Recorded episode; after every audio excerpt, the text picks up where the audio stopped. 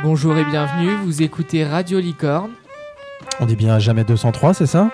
Et oui Jean-Louis, vous avez raison, aujourd'hui c'est le troisième numéro du magazine Le Premier enregistré dans notre magnifique studio B105.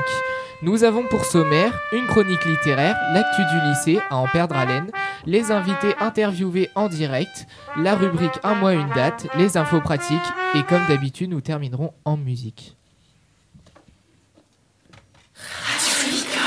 Nous débutons par la quotidienne chronique littéraire. Hop, c'est parti. Nous commençons par la découverte d'un outil qui peut aussi servir de réseau social. Wattpad, explique-nous tout, Enora. Oui, bah déjà bonjour. Euh, donc, euh, comme tu l'as dit, je vais vous présenter Wattpad. Donc, euh, bah, c'est un réseau social libre d'accès d'origine canadienne qui a été créé en 2006 par Allen Lowe et Ivan Yen.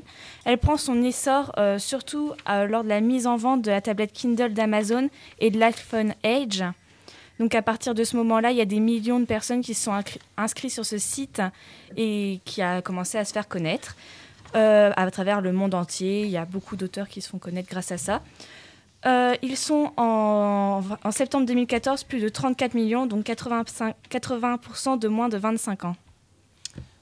Eh bien, que de monde, mais quel est le principe en fait de, ce site euh, Qu'est-ce qu'ils font tous ces gens? Eh bien, le principe est simple, Jean-Louis.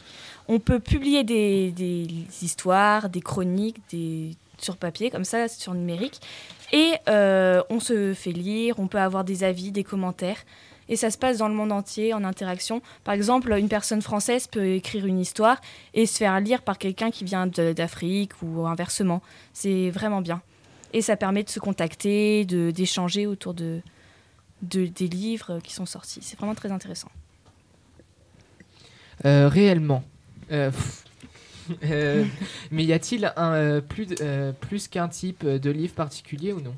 Non, absolument pas. Il y en a pour tous les genres. Il y a de la fanfiction, il y a des romans policiers, des romans d'amour. Hein mais il y en a vraiment pour tous les goûts, tous les genres. Ça se limite pas tout le monde écrit, des... ça, ça part dans tous les sens en fait. Il y a plein de choses, c'est assez folklorique. Mais euh, on retrouve quand même une majorité de filles, donc euh, c'est pas, c'est pas aussi, euh, comment dire, mixte que ça. Alors quel type d'événements peut-on trouver sur ce site? Bah, On peut trouver des, y a des événements qui sont organisés donc, dans chaque pays comme des meetings où les auteurs peuvent, euh, ou des auteurs sélectionnés avec des concours ou des choses comme ça, peuvent euh, rencontrer euh, leurs lecteurs ou bah, des maisons d'édition pour créer des liens ou même pour se faire publier. C'est très. Il y a un concours qui se prépare actuellement en France pour la troisième fois. Donc normalement, il se passera à Paris en juillet, mais les infos viennent au fur et à mesure, donc on n'en sait pas forcément plus. Mais si ça vous intéresse, allez sur le site, il y a toutes les infos. C'est très très bien géré. Et il y a des catégories aussi euh, euh, Oui, c'est pour choisir les, les, participants, ils mettent déjà les genres de livres fantastiques, euh, chroniques, tout ça. Et les, les, auteurs qui veulent déjà y participer s'inscrivent. Et c'est les lecteurs qui ont le choix, qui doivent dire pour qui ils aimeraient le plus voir là-bas. Premier. Peux-tu nous donner les points positifs et négatifs de ce réseau social? Je dirais que le point positif, c'est de pouvoir se contacter, parler avec des millions d'utilisateurs dans le monde entier. Ça permet vraiment de créer des liens, de découvrir des personnes qu'on ne croise pas forcément tous les jours et qui ont des, vraiment beaucoup de points communs avec nous. Par exemple, euh, il y a des personnes au Canada, on peut se retrouver, ah oui, toi, enfin, à parler, euh, à se retrouver du, à parler du piano. Euh, enfin, ça parle, c'est vraiment très intéressant. On peut, on peut garder contact, tout ça. Et c'est bah, pour la suite, ça peut être intéressant pour se retrouver, se rencontrer en vrai ou des choses comme ça. Il y a aussi euh, le fait que euh, on a l'avis de d'autres personnes extérieures à notre entourage, euh, dans le sens que bah, nos amis vont, vont, quand on leur demande l'avis, ils vont être oui, c'est bien, t'inquiète pas, ils vont pas nous donner un avis vraiment objectif, objectif voilà ils vont ils vont vous faire un peu euh, bah, notre ami donc on va faire euh, comme si on aimait alors que c'est pas forcément ça qu'on attend. Donc là ça nous donne un point de vue bah, comme tu disais Jean-Louis plus objectif et ça nous permet de nous améliorer ou d'autres d'évoluer en fait dans l'écriture. dans l'écriture. Entendu. Mais après, s'il y a les points, le point négatif après, mais ça, ça va avec le reste, c'est que quand on, quand on commence à écrire, c'est qu'il faut savoir euh, aussi s'exposer à la critique négative. Les accepter. Surtout Voilà. ça, oui. Enfin, j'en ai pas forcément croisé beaucoup, voire euh, pas du tout. Mais quand euh, on écrit que tout le monde nous dit c'est génial, continue, euh, j'attends la suite. Si tu viens, si tu le finis pas dans un an, euh, on vient chez toi te, te secouer pour que tu le finisses, et que tu as toute une, une personne tout de suite qui vient dire euh, ouais j'aime pas, t'aurais mieux fait de de jamais écrire, de jamais être là. C'est sûr, ça fait mal, mais ça fait partie de la critique. Il faut passer à côté. C'est ça en même temps qui nous fait évoluer et, des choses comme ça. Mais ça va avec le reste en fait. Hmm. Eh bien, merci Enora.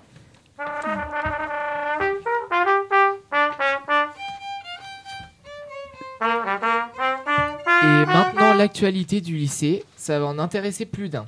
Tout d'abord, les LV3, options disponibles au lycée de Cornouailles, euh, qui sont le russe et l'italien. Elsa et Marie euh, nous, en, nous en parlent.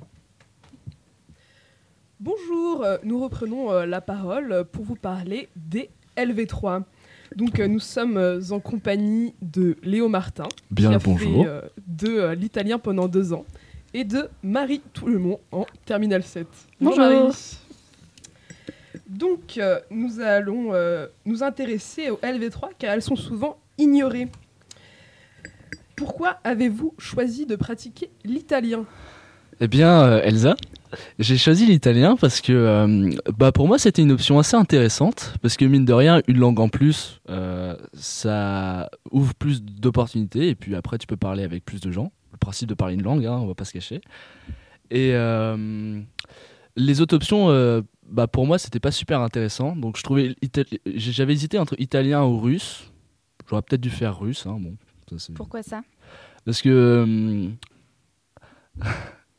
non, je trouve que le russe. euh, Bah après, c'est une différente euh, écriture et tout, donc il y a plus de choses à apprendre. Et après, euh, De difficulté. ouais, de difficultés. Alors que l'italien, bah, it- italien, espagnol, euh, portugais, bon, c'est pas pour faire des amalgames ni rien, mais ça reste quand même euh, plus ou moins les mêmes racines. Plus abordable. D'accord. Et euh, quelle charge de travail ça euh, prend? Euh, bah pour l'italien, euh, c'était pas beaucoup. Enfin, en seconde, j'ai plus travaillé qu'en première, ça c'est sûr.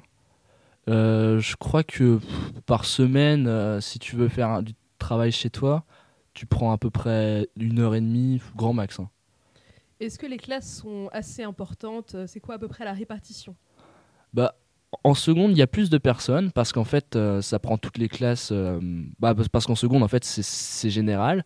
Donc, moi, par exemple, on était à peu près 15 ou 20, je sais plus exactement. En- entre les deux. hein. En première, puisque les STMG, ils peuvent, peuvent plus faire de LV3, enfin, ils pouvaient plus faire italien, ça c'est sûr. Bah, on était moins, on devait être euh, 12, quelque chose comme ça. Mhm. Et euh, est-ce que vous pensez que euh, ça vous a apporté vraiment un niveau euh, d'italien qui vous permettrait de parler au quotidien ou c'est plus axé sur une culture qui s'est ouverte à vous? Alors là, euh, la question n'est pas du tout guidée. hein. Euh, je, vais pas- je vais partir sur la culture. hein. Parce que, à part. euh, bah, en fait, je pourrais même pas parler à un serveur italien. Donc, euh, Mhm. Et pendant les cours, ça se passe comment? Vous parlez beaucoup de la culture ou alors c'est plus vraiment la langue? Non, c'est- vraiment la culture. Bah, me- si je me souviens bien, en, en seconde, c'était plus sur ce qui était histoire. Donc, on parlait des, des Étrusques, des Romains. Et en, en, en première, c'était plus sur des sujets variés, un, un peu comme en allemand et en espagnol, je pense. Donc ça se rapprocherait de la culture au niveau LV2, mais ça se séparait parce qu'il y a un peu moins de langue parlée, c'est ça? Oui. Très bien. Et donc, euh, vous, vous avez arrêté euh, italien en première, enfin en fin de première. Pourquoi ce choix? Euh, bah, c'était plus une question stratégique pour moi parce que bah, en S, euh, c'est quand même assez chargé les cours, je trouve. Et euh, ça enlève quand même euh, deux ou trois heures, je me souviens plus trop, dans l'emploi du temps. Donc ça fait quand même un- une bonne différence, je trouve, parce que entre finir à 16h30 et à 17h30, euh, bah, deux fois par semaine, je trouve qu'il y a quand même une petite différence. Et au niveau du bac, est-ce que ça aurait pu rapporter des points ou alors justement ce temps, on peut plus le passer à réviser les autres matières Euh, bah, au, au niveau du bac, euh, moi j'ai pris euh, LV3 hollandais, donc franchement je trouve qu'une LV3 euh, ça peut bien aider pour avoir des, points en plus. Donc après ça, dépend de chacun et du niveau de chacun. Et donc, euh, vous, vous faites euh, allemand LV2 et hollandais LV3. Est-ce que vous pensez que vous avez quand même une facilité au niveau des langues et c'est ça qui vous a permis de prendre et de suivre euh, l'italien ou vous pensez que c'est ac- accessible à un grand nombre de personnes? Bah, de toute façon, le niveau scolaire en langue, bah, pour l'allemand hein, surtout, je trouve, c'est n'importe. Excusez-moi.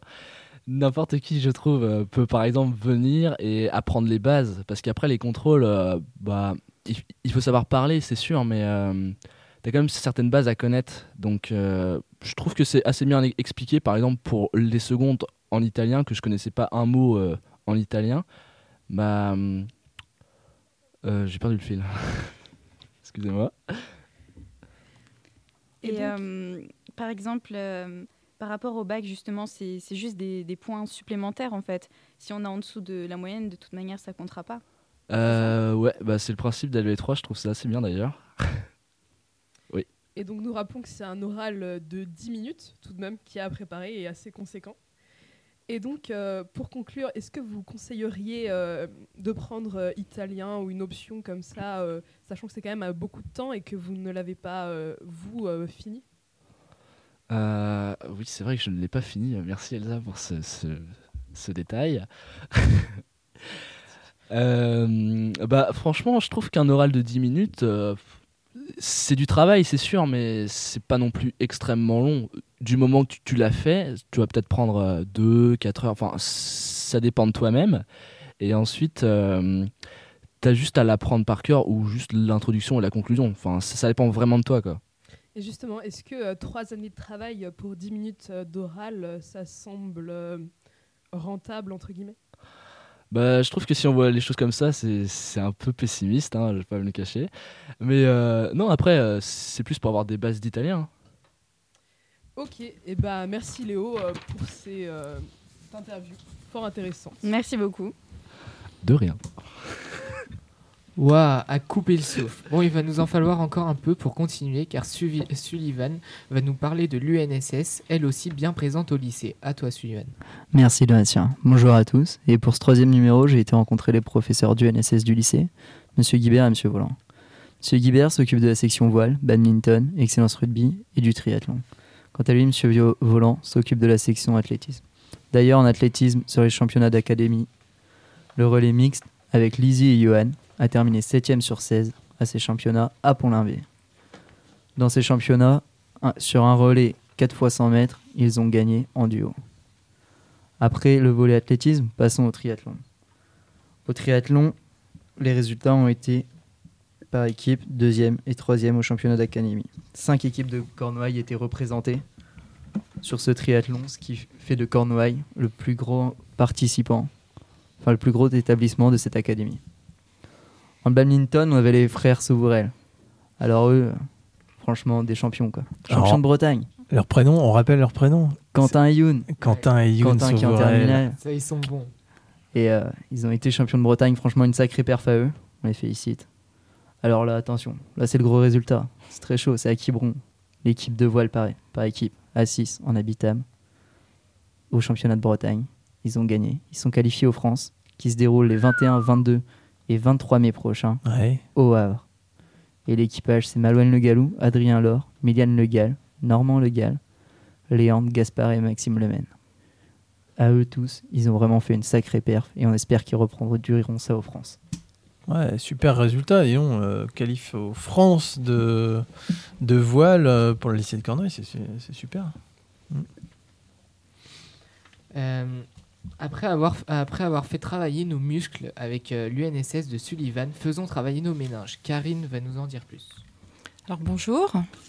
Bonjour Karine. Alors aujourd'hui, je vais vous parler de la semaine euh, de la presse et des médias qui s'est tenue euh, du 20 au 25 mars.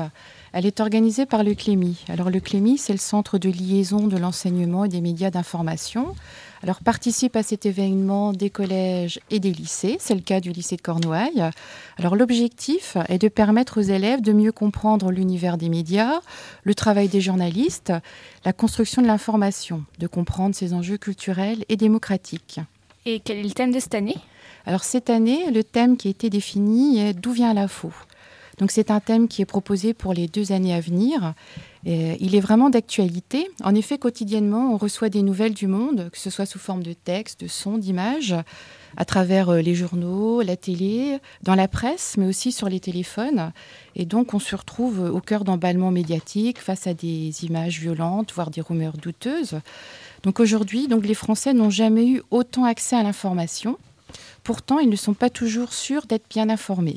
Alors, quelle attitude adopter face à, toute cette info qui nous inonde quotidiennement? Alors, il ne faut pas rester passif, mais se poser donc les bonnes questions. D'où vient l'info? Comment est-ce qu'elle circule? Qui la diffuse? Et dans quel but? Hein, il faut vraiment questionner l'information et développer l'esprit critique. Hein. C'est ce que tente de faire euh, cette semaine. Faire prendre conscience aux élèves vraiment euh, qu'il ne faut pas rester passif. Hein. Donc euh, c'est tout l'enjeu de l'éducation aux médias et à l'information, développer le jugement et l'esprit critique des élèves. Et est-ce qu'il se passe quelque chose en ce moment au CDI ou non? Euh, alors ça s'est passé au mois de mars, oui. Alors on a créé un kiosque à journaux exceptionnel. Euh, durant cette semaine, les élèves avaient accès à une cinquantaine de revues. Et on a aussi sélectionné des ouvrages documentaires qui dressent un panorama de l'état de la presse dans le monde. L'objectif est vraiment de faire prendre conscience que dans certains pays actuellement, la presse est en danger et les journalistes. Euh, y a-t-il une nouveauté pour cette année? Alors oui, euh, on a proposé donc un accès en ligne aux ressources numériques. Euh, donc euh, sur tous les postes informatiques du CDI, hein, vous, pouviez avoir accès à une trentaine de quotidiens nationaux et une vingtaine de revues régionales. Et puis il y avait aussi un quiz.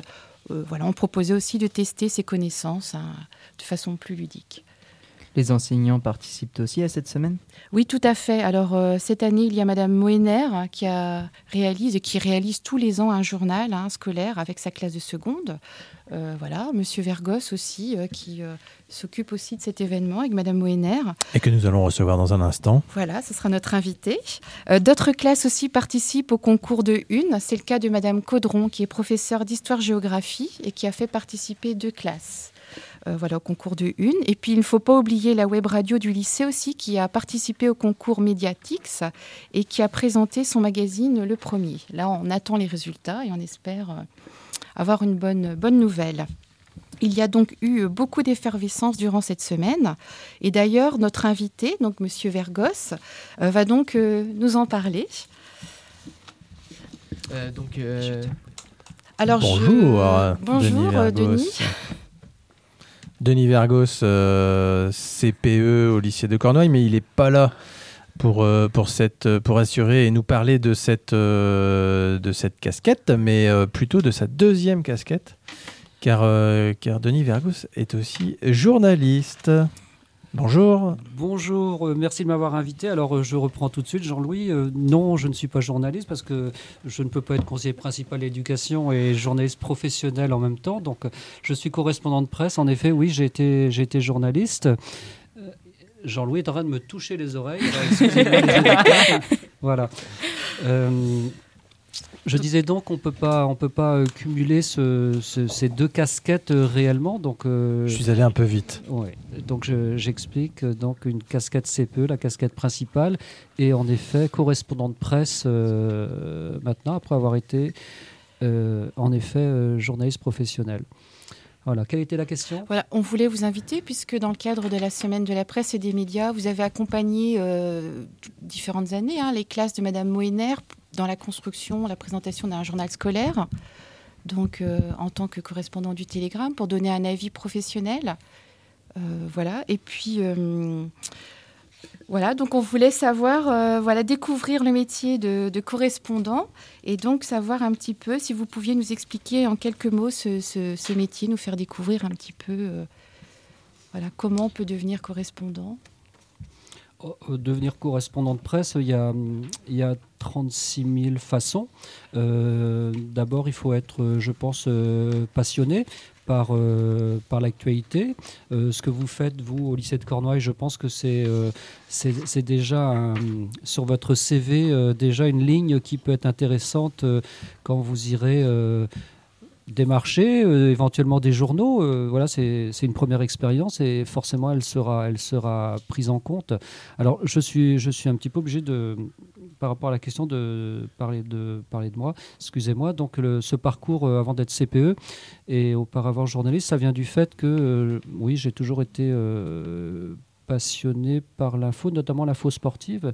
Et dans le cadre de, mes études, euh, j'ai fait un, master sur la langue de la presse sportive. Donc après, ça s'est enchaîné tout à fait naturellement par le métier de, journaliste euh, professionnel et euh, que j'ai choisi à un certain moment de, quitter pour revenir à l'éducation nationale. Donc évidemment, ces deux expériences, euh, bon, j'ai voulu les faire euh, cohabiter pour euh, faire profiter les, les élèves des différents lycées dans lesquels, dans lesquels j'ai travaillé, pour les faire, comment dire, peut-être prendre de, de l'expérience. L'objectif au départ, c'était de, combler un, peut-être un vide en pensant que l'offre qui était faite dans les lycées, notamment en Bretagne, n'était pas avant le bac n'était pas euh, très très très riche euh, en- dans le domaine de la de l'information, dans le domaine de- d'une préparation par rapport à un BTS, à un IUT, dans, dans, dans la communication, etc. Donc, euh,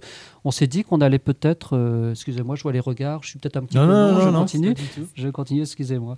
Et euh, on s'est dit que peut-être une expérience, alors ce que vous faites avec la web radio ici à Cornouailles est tout à fait dans, dans, dans, dans, dans ce que notre ministère euh, attend pour vous donner de l'expérience, etc. Et, nous, dans nos différents lycées, bon, on faisait un journal, un journal scolaire, un journal lycéen qui, euh, bah, qui donnait euh, les premiers rudiments euh, aux élèves, une première expérience. Je parlais tout à l'heure d'une ligne sur le CE, bah oui, c'est exactement ça. Donc, commencer à, à comprendre un petit peu comment ça fonctionne, comment on choisit des articles, comment on, fait son autocritique, etc. C'est- une école formidable et c'est vrai que dans les lycées bretons, euh, vous n'avez pas avant le bac euh, de, de vraiment de, de, de filière euh, qui va vous un préparer. peu, ouais. euh, Mm. Pardon Une filière un peu spécifique à cette, euh, cette dimension-là, euh, journalistique, communication, information.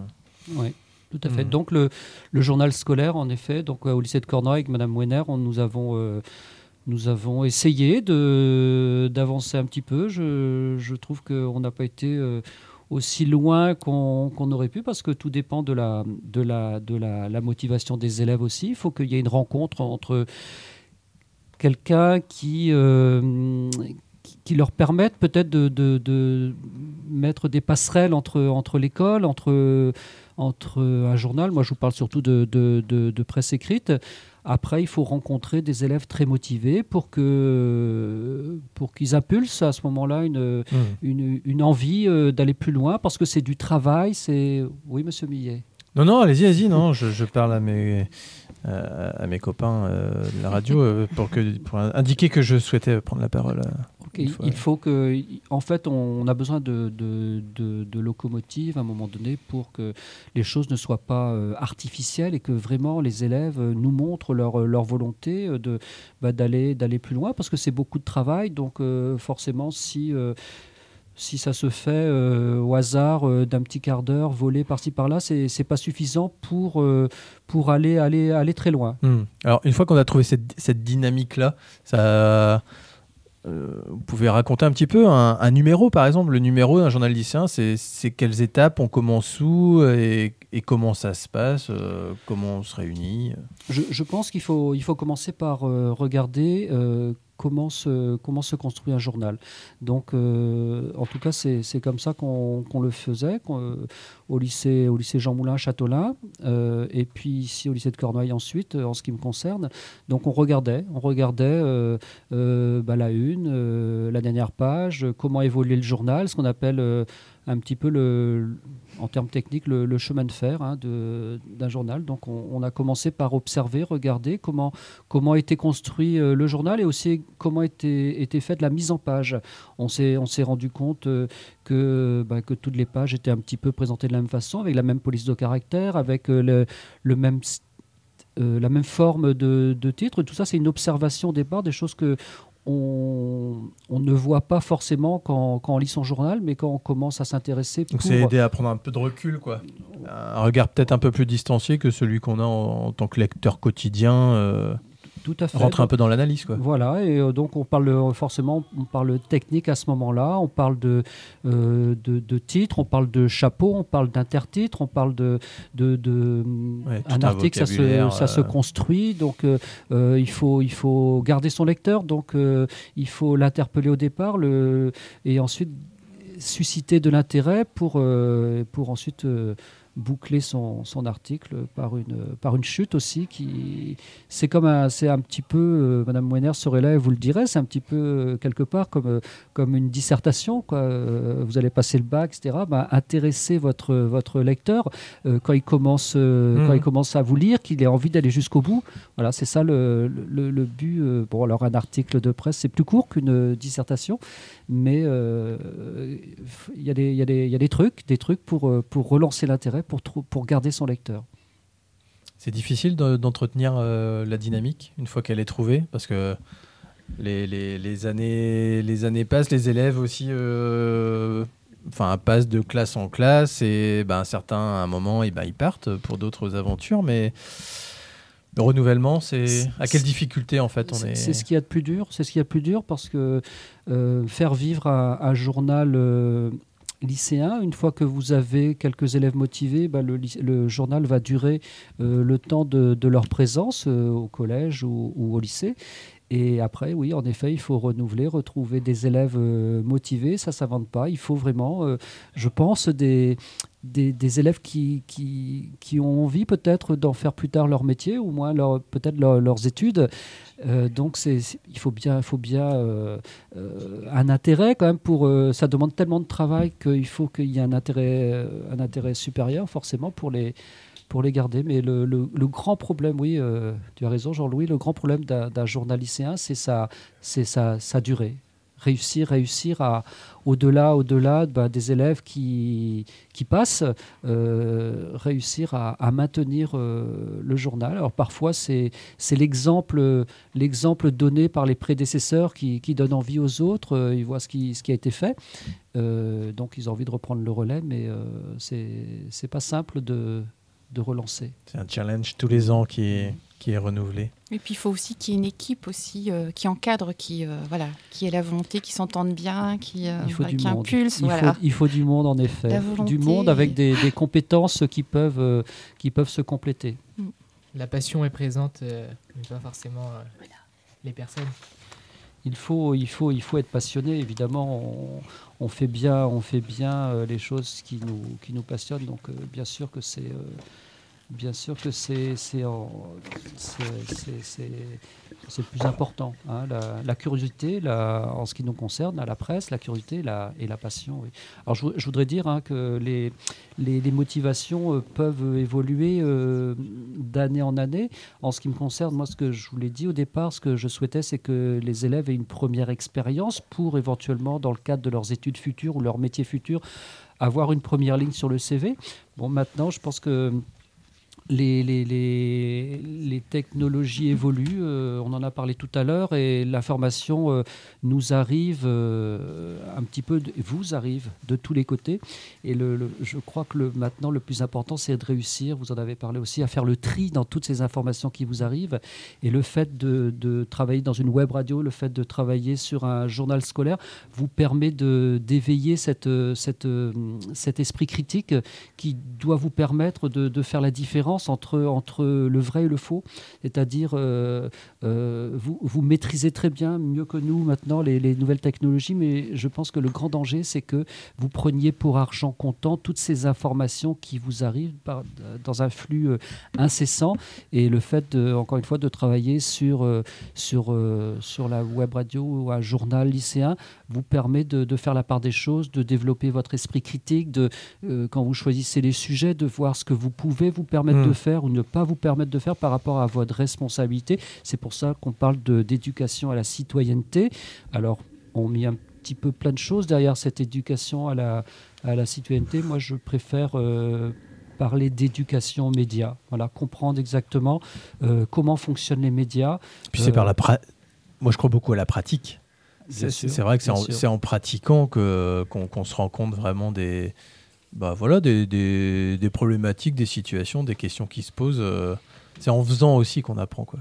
Tout à fait, bien sûr. Non, non, il faut faire, il faut, faut, faut, mettre, euh, faut mettre les mains dans, dans, dans le cambouis, si Mmh, j'ose dire, mmh. et pour après, euh, même si on le- se les salit un petit peu les mains au passage, et ben bien comprendre, euh, bien comprendre comment ça fonctionne, ce qu'il faut faire, ce qu'il faut pas faire. bien sûr qu'il faut, il faut pratiquer, évidemment. Merci, Denis Merci. Vergos. Oh, bah, Ah, c'était un vous. plaisir, merci à vous. C'était très intéressant.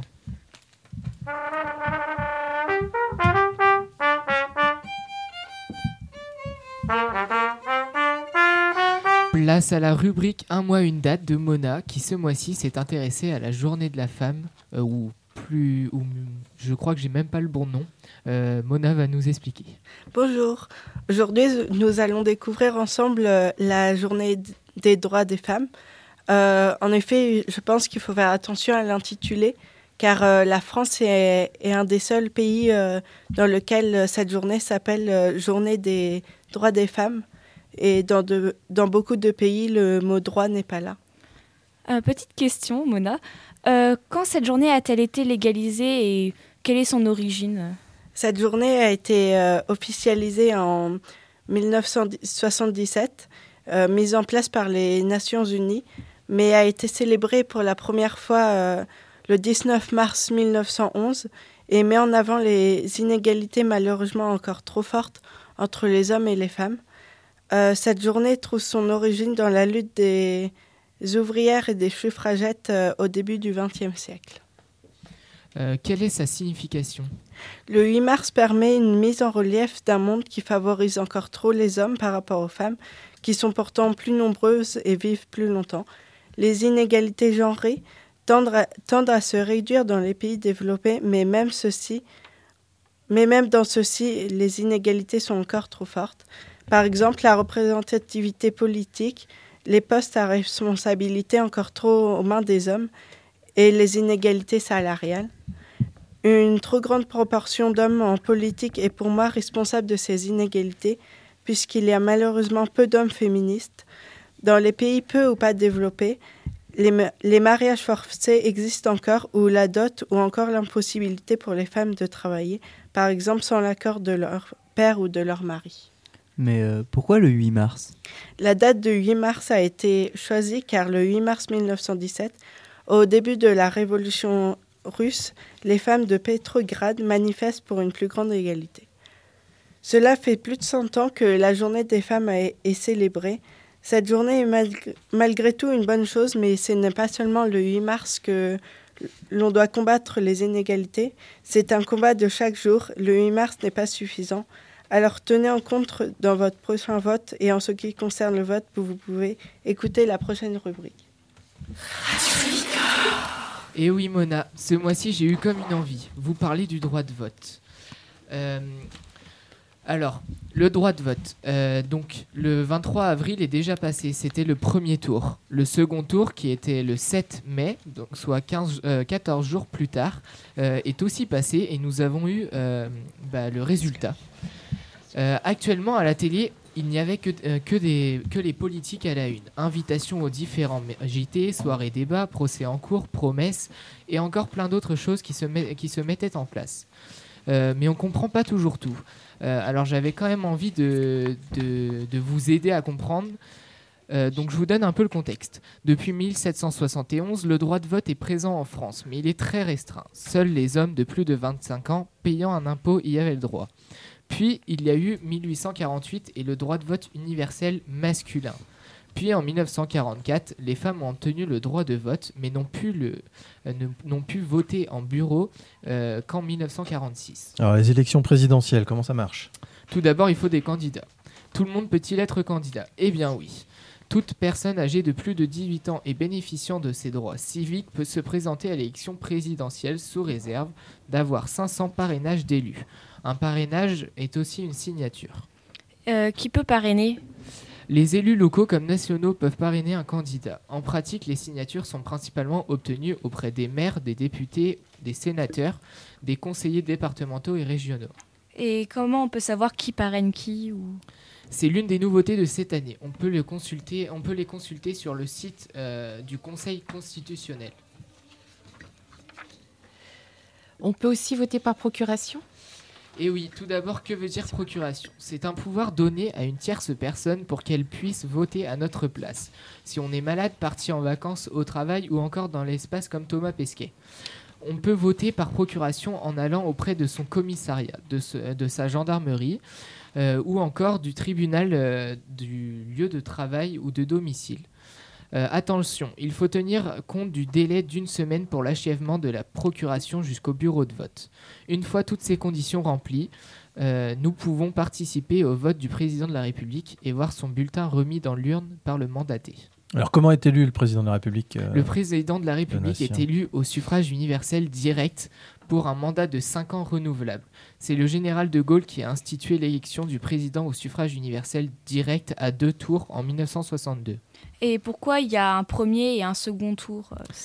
Il y a un second tour seulement si, le premier tour, euh, si au premier tour un candidat n'a pas obtenu la majorité absolue, c'est-à-dire plus de 50% des votes exprimés, hors vote nul et blanc.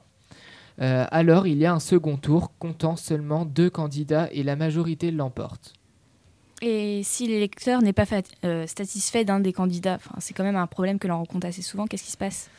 Comme, euh, comme cette année, euh, on peut glisser une enveloppe vide dans l'urne. Ce choix est alors appelé vote blanc, ou une enveloppe avec un bulletin raturé ou déchiré, alors appelé vote nul, ou tout simplement s'abstenir d'aller voter. Mais il faut savoir qu'un vote nul n'est pas compté, alors qu'un vote blanc est compté dans les, euh, dans les pourcentages. Alors, tu as quelque chose à ajouter? Euh, il est important de préciser que le fait euh, d'être inscrit sur une liste électorale nous donne, le droit, euh, nous donne des droits mais aussi des devoirs avec principalement le droit de voter, donc de s'exprimer, et surtout le devoir de participer si on est tiré au sort en tant que juré d'assises au tribunal. Pour cela, il faut être âgé de 23 ans révolus. Nous n'avons pas le droit de refuser sauf cas, sauf cas de force majeure justifiée, sinon il y a une amende. Euh, N'oubliez pas que nos ancêtres se sont battus pour ce droit. Alors allez voter. J'espère que je vous aurai aidé à mieux comprendre tout ça. En parlant de, de politique, vous savez bien ce qu'il en est des États-Unis, no comment, comme diraient les Américains. Enfin bref, n'en parlons pas et intéressons-nous à leur musique. Euh, de quoi voulais-tu nous parler, Jean-Louis?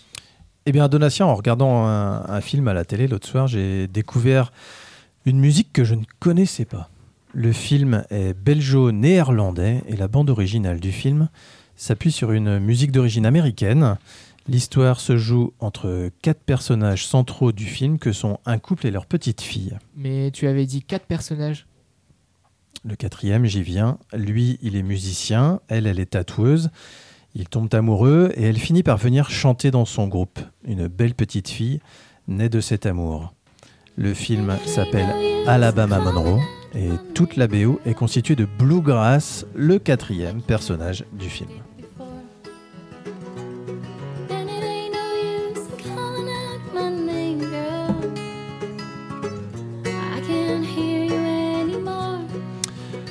Alors, très touché par cette ambiance musicale dans le film, j'ai donc effectué quelques recherches sur cette musique.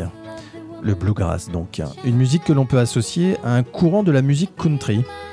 Première originalité, sa naissance repose sur un seul homme, Bill Monroe. Né en 1911, mort en 1996, Bill est le huitième enfant d'une fratrie de musiciens. Ses frères vont lui attribuer d'office la mandoline. À 18 ans, il rejoint deux de ses frères dans l'Indiana. Ils obtiennent rapidement un poste dans une station radiophonique. Bill formera son premier groupe avec son frère Charlie et ils publieront sous le nom The Monroe Brothers une soixantaine de titres, dont le premier tube, What Would You Give, give in Exchange for Your Soul, qui est ici interprété par Bill et Doc Watson. What would you give? What would you give? In exchange? What would you give? In exchange? What would you give? In exchange for your soul? En 1938, les deux frères se séparent. Basé en Arkansas, Bill monte alors The Kentuckians, qu'il remodèle rapidement en Bluegrass Boys, avant de prendre le chemin d'Atlanta en Géorgie. Il forge alors une musique autour de multiples influences, de la musique traditionnelle irlandaise au blues rural, et ça marche plutôt bien. À la fin du deuxième conflit mondial, Bill Monroe fait une nouvelle fois évoluer la composition de son groupe. L'apport des nouveaux arrivants, que sont le chanteur-guitariste Lester Flatt et le banjoiste Earl Scruggs, permet à la formation d'enregistrer ses premiers succès, notamment avec Blue Moon of the Kentucky.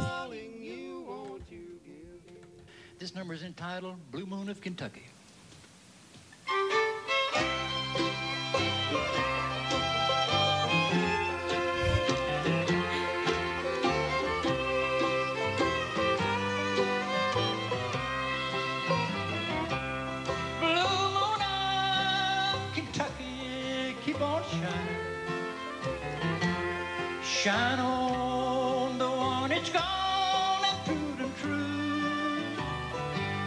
Blue moon of Kentucky. Alors, Bill Monroe connaîtra après le départ de Scruggs et Flatt une période creuse hein, jusqu'en 1963 où le renouveau de la musique folk le portera jusqu'aux portes de la gloire.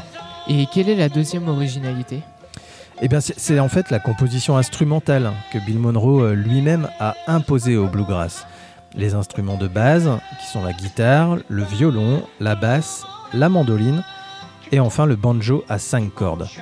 De la même manière, la structure musicale de la chanson standard de bluegrass se divise en une série de solos instrumentaux appelés breaks, des breaks en fait, de couplets et puis de refrains.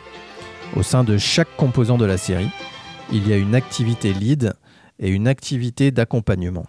Et on va se quitter, si vous voulez bien, avec le groupe qui a assuré la bande originale du film Alabama Monroe. Le groupe s'appelle The Broken Circle Breakdown et le titre c'est The Boy Who Wouldn't Hoe Corn. Et on se quitte avec eux.